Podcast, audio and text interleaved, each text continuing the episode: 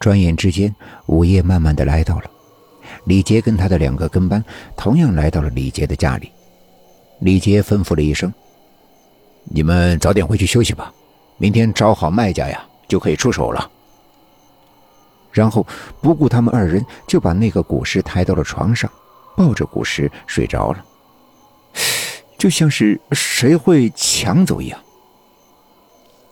那二人看了李杰一眼，然后快速的就离开了。而床上李杰没过多久就睡着了。明亮的月光透过窗户照到了古氏的脸上，他们正在以肉眼可见的速度钻到了他的鼻子里面。同样，伴随着李杰身上的丝丝白色也钻进了他的鼻子里面。也不知道过了多久。李杰突然一个机灵，就从床上坐了起来，眼也不睁的就从床上走了下去。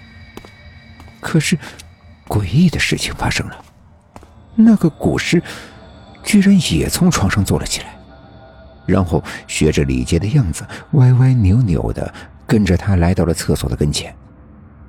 一切都是那么自然，就跟他们平常不能再平常一样。等李杰从厕所走出来的时候，那个古尸同样跟在后面。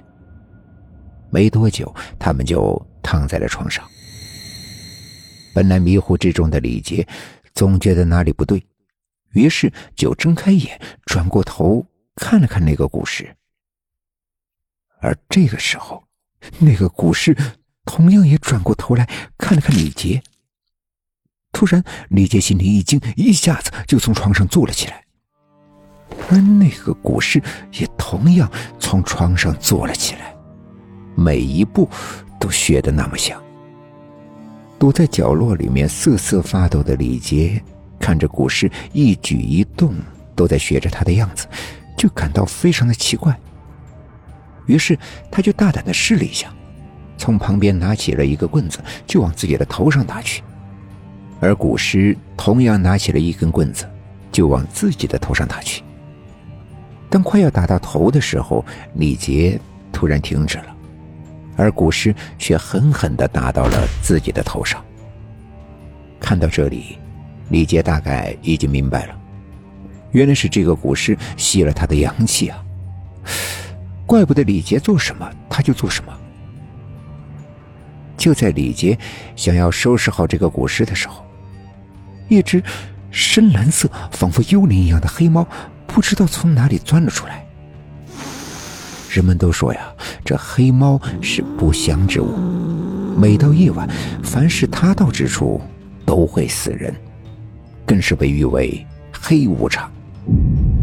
看着这只黑猫喵喵直叫，不知道为何，李杰居然有一种浑身发抖的感觉。